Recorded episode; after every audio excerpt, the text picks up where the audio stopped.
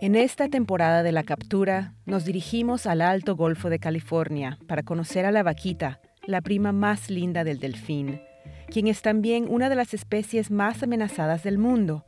Esto se debe a que la vaquita comparte su hábitat con el muy cotizado camarón azul, también conocido como camarón colosal, y también comparte el mismo mar con la totuaba, la cual ha sido apodada la cocaína de los mares, ya que su vejiga natatoria llega a costar decenas de miles de dólares en el mercado negro. Ambas especies son capturadas con redes de enmalle ilegales que matan a la vaquita y a otras criaturas marinas.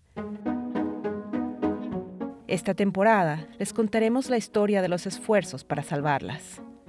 Examinaremos el papel de los mercados negros, de actividades ilegales, ataques a las ONGs con cócteles Molotov y la participación de los notorios cárteles de México.